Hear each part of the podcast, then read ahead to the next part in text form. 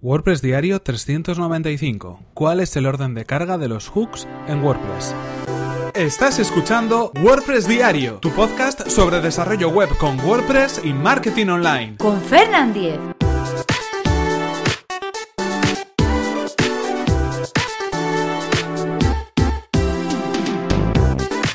Hola, ¿qué tal? Hoy es viernes 26 de enero de 2018 y comenzamos con un nuevo episodio de WordPress Diario para terminar esta semana de podcast. Hoy vamos a hablar acerca de cuál es el orden de carga de los hooks en WordPress. Eh, ya veremos en qué consiste todo esto porque prestad bastante atención porque creo que puede ser muy interesante. Antes recordaros, eso sí, que este episodio está patrocinado por Raidboxes, una compañía de hosting profesional especializada en WordPress. Puedes conseguir un 33% de descuento en Raidboxes en tu servicio de hosting completamente gestionado. Esto quiere decir que te olvidas completamente de las actualizaciones, de las copias de seguridad, del mantenimiento de tu sitio web creado con WordPress. Así que solo tienes que dedicarte a crear tus contenidos o a desarrollar los sitios web de tus clientes. Simplemente accede a raidboxes.es barra Fernan y comienza tu prueba gratuita y sin compromiso en tu hosting profesional para WordPress. Así, teniendo en cuenta el tema que nos ocupa hoy, vamos a hablar acerca del orden de carga y los hooks en WordPress. Esto es un tema que recogí hace algunas semanas en un artículo, en un post de sitio web betabits.com donde ya sabéis que colaboró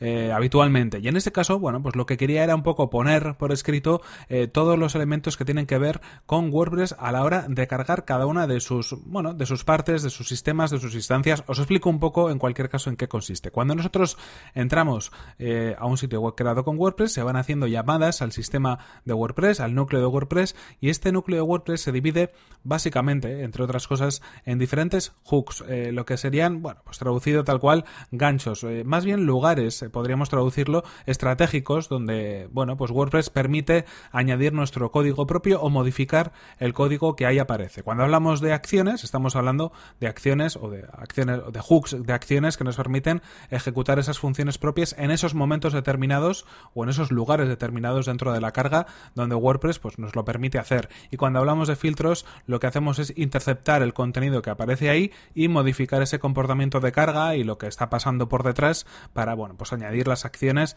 o las funciones que nosotros necesitemos. Así que, importante primero, hablamos de hooks y hablamos de hooks que se dividen en acciones y en filtros. Las acciones son lugares en los cuales a través de la carga de WordPress podemos introducir eh, las funciones que nosotros necesitemos y, los filtros son, eh, bueno, pues em, momentos donde podemos intervenir en ese contenido para modificarlo.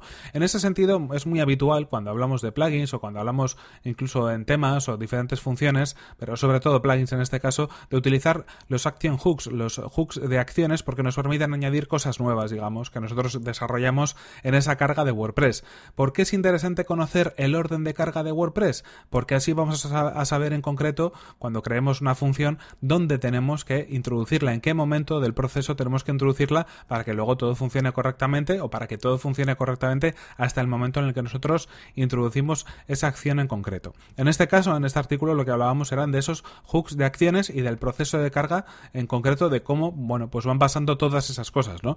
En este caso, pues hay que ver eh, cuando se cargan los plugins, cuando se cargan eh, los tipos de contenido personalizados, las taxonomías, cuando se carga, por ejemplo, pues todo el tema de, de autenticación, de validación de usuarios, cuando, por ejemplo, pues bueno, eh, se cargan los elementos relacionados con los widgets, con las barras laterales, cuando se carga también, por ejemplo, bueno, pues todo lo que tiene que ver con el contenido ya mm, en cuanto a post, en cuanto a las, eh, las queries principales o el loop principal de WordPress, donde ahí ya aparece el contenido eh, bueno, que, corresponde a cada una de las entradas o a cada una de las páginas o a cada uno de los tipos de contenido personalizado. Es decir, todos esos elementos es necesario que los conozcamos. No hace falta que nos los aprendamos de memoria si queremos desarrollar con WordPress, pero es interesante tener una visión de cuáles son los hooks de acciones, los action hooks, que nos van a permitir, bueno, pues introducir en esa cadena, en ese proceso de carga, los elementos que nosotros necesitemos en forma de función, pues allí donde realmente queramos, ¿no? En ese, lugar o en ese momento en el tiempo eh, durante todo el proceso de carga de WordPress.